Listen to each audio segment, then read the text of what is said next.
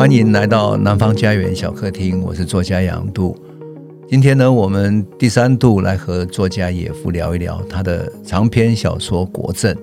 这是一本我非常推荐的小说，在人性的刻画，在文体的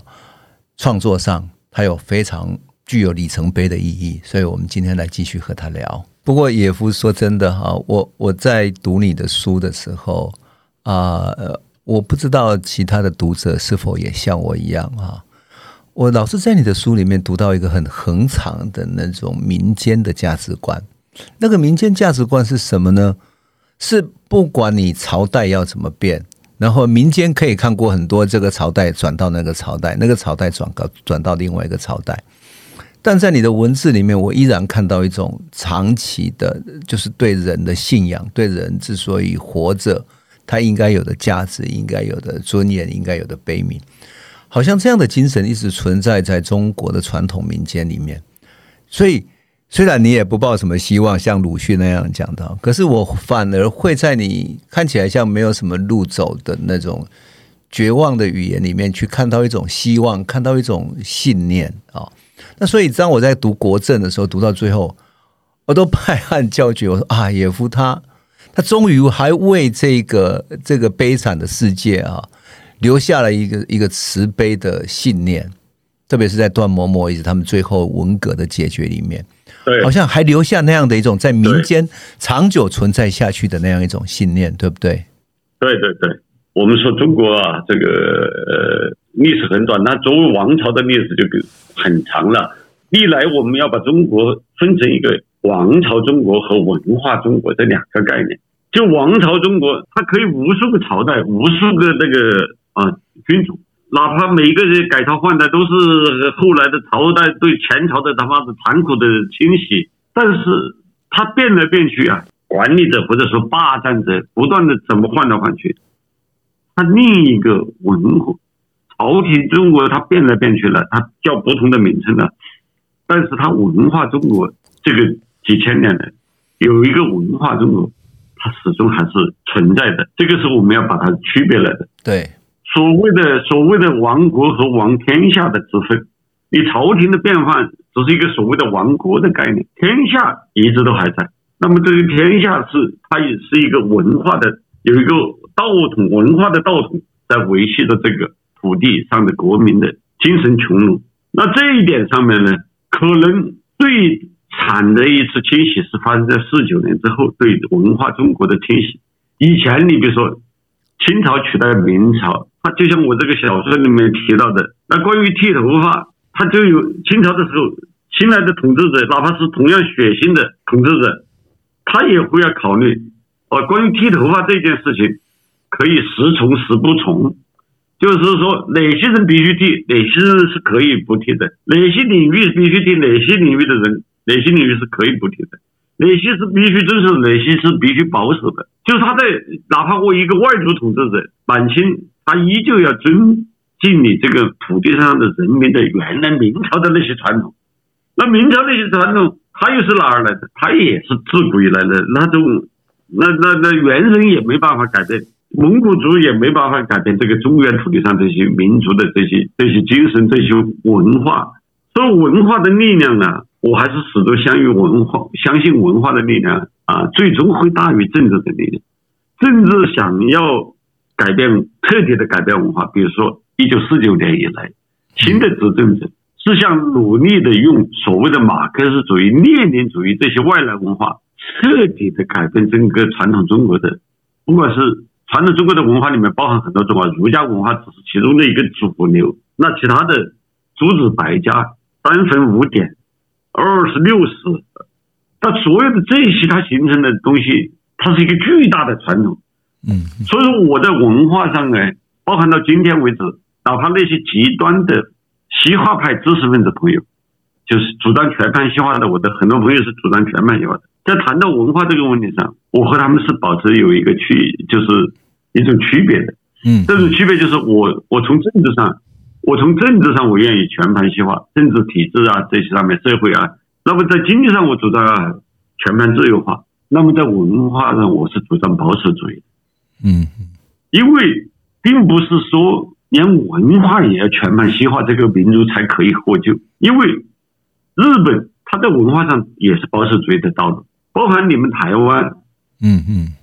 在文化上很保守主义的，包含新加坡。那么它这种文化保守主义并不妨碍一个国家融进人类文明社会之林。嗯嗯，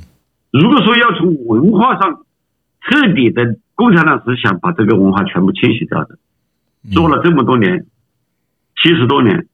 其实他并没有成功，他依旧无法改变。像我们这些人的坚持，像我此类的人的坚持，我不是唯一的。我们还是坚持着我们传统的那套价值观。嗯嗯，我们并不会被马列主义这些思想所洗脑。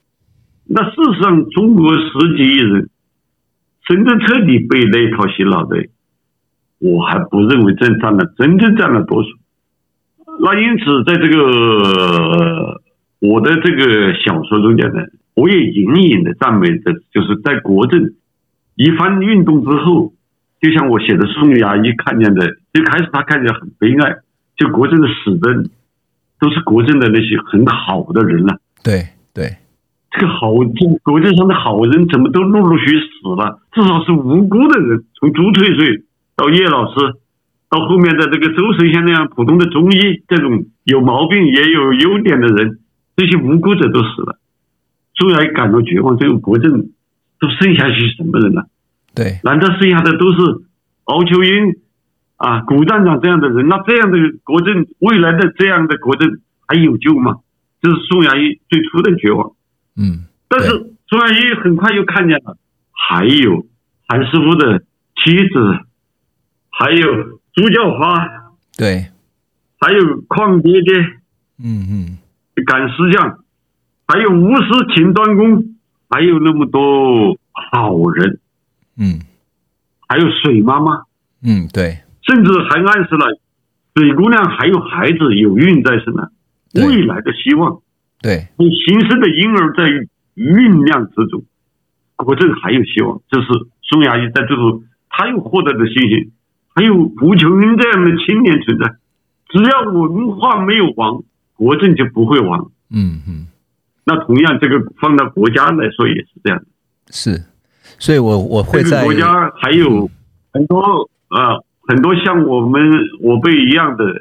智人、知识分子、读书人，各行各业的里面都有这样的一批坚守的存在。那么，这个文化中国就不会亡。嗯，对。所以我在写你的书的那个序，我说它其实是一个，它不只是国政，它其实是国族的一个隐喻。一个长远的隐喻啊，那么还有一个一个最后的一个问题，我真想问你啊，你你你的书的文体啊，是我读到的这几年，无论读到大陆的作品或者台湾作品，它已经制成一种很特别的文体啊。你你是怎么练造的这种文体？你在教育的过程中，它有一些文白，有一些过去古典非常典雅的，有一些句子完全是诗人的句子，是一个。古诗词的句型，有一些是现代诗的句型，那种非常触动人心的，我就觉得它是一种很迷人的文体。那我在想说，哎，在你的成长过程中是什么样的一种？你自己觉得是什么样的底蕴练就你这样的文体呢？这个确实又要回到从国政说起。对，其实我在国政，我小时候啊，啊，我小时候就爱读书，那正好我的读书年代正好是。文革爆发过后，全国焚烧图书的时代，我写的国政的那第一场大火是真实的，就是把把整个小学图书馆、中学图书馆的书堆在操场上焚烧。中国的文革的爆发最初是就从烧图书开始的。当烧图书之后，整个国政上几乎无书可读的时候，我写的这个吴群恩是真有其人啊，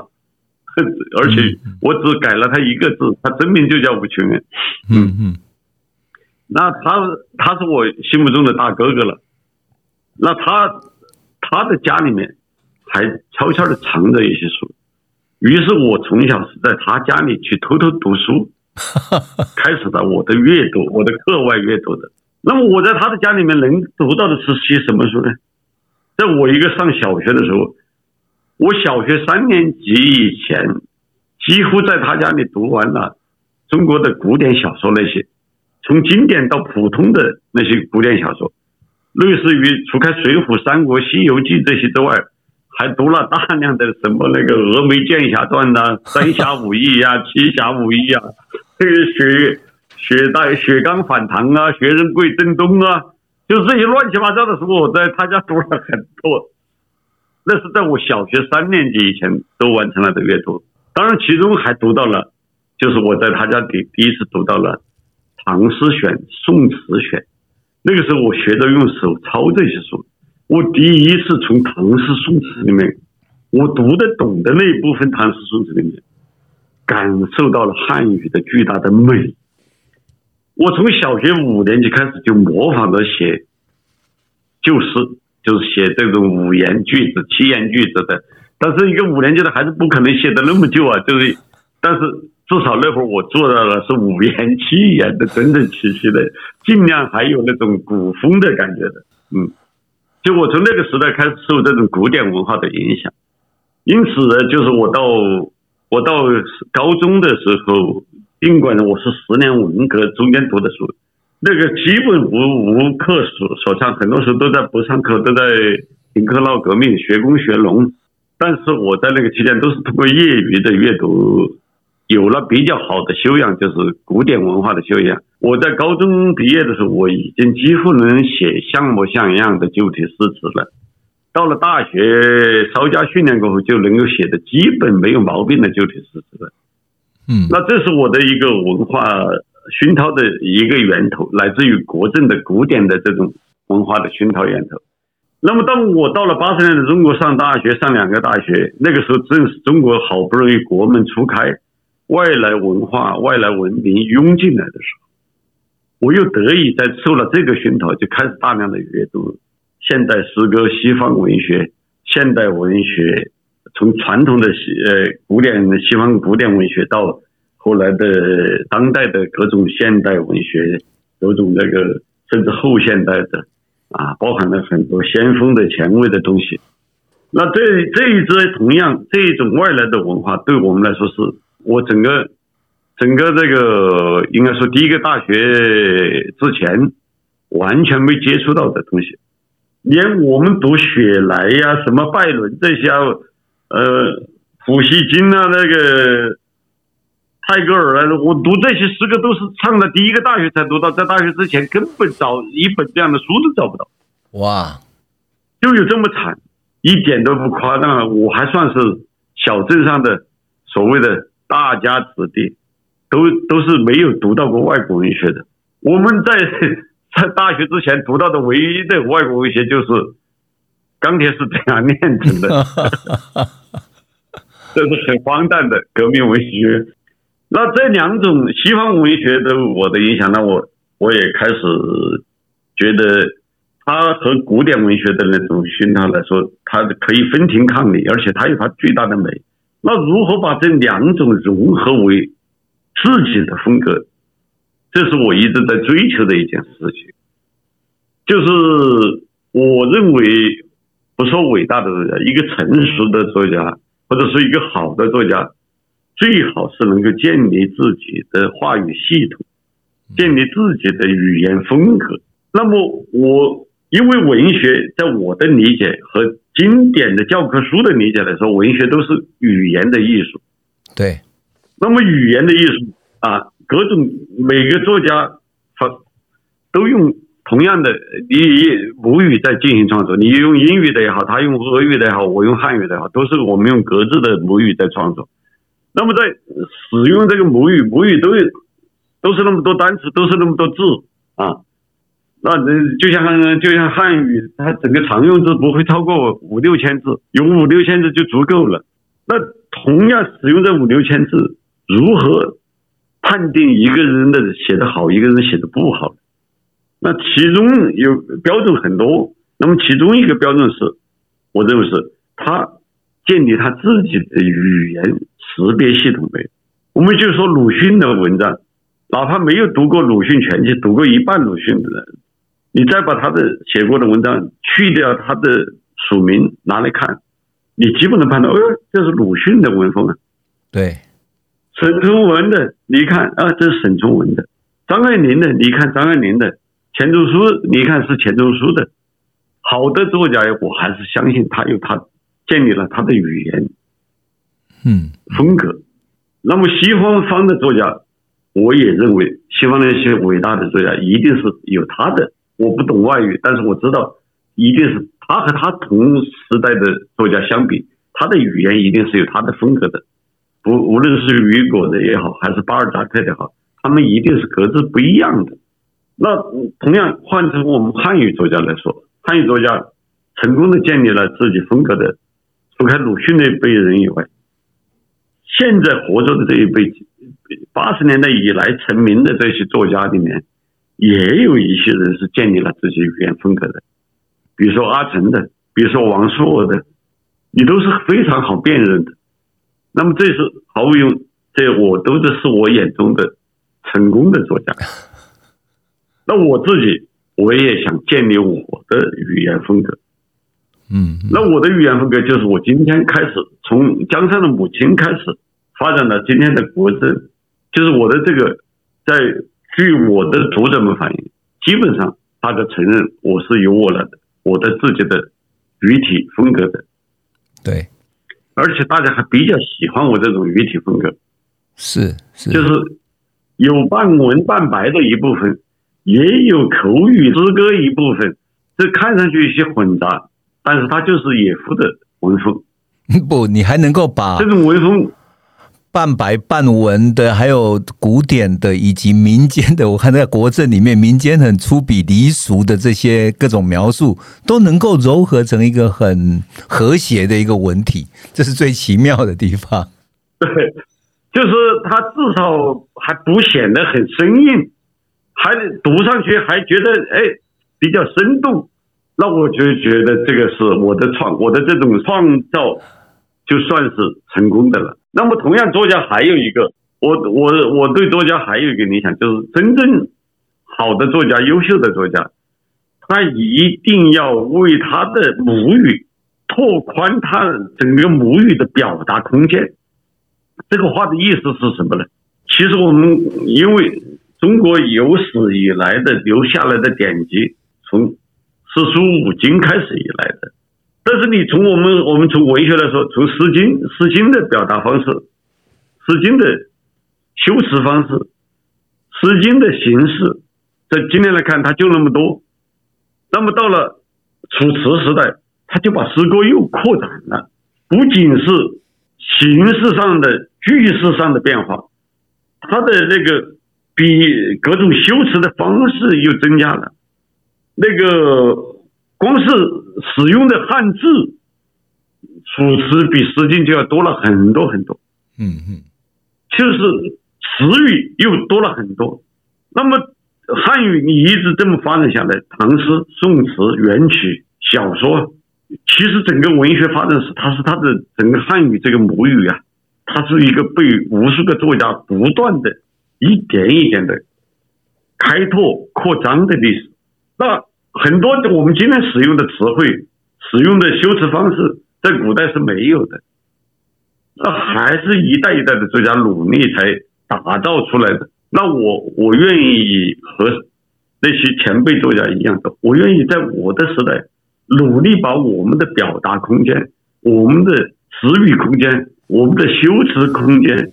努力的增加一点点，丰富一点点。所以说，其实我的文章里面有很多词是我深造的，呀，但是他又不会犯一个被老师批点为深造词语、乱造词语的错误，是你深造出来这个词，你必须大家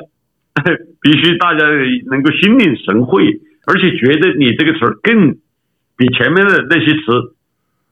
更形象，你这个词就能留下来。那我读史，我读史书，其实每个时代的史书。他都创造了很多词，那曹操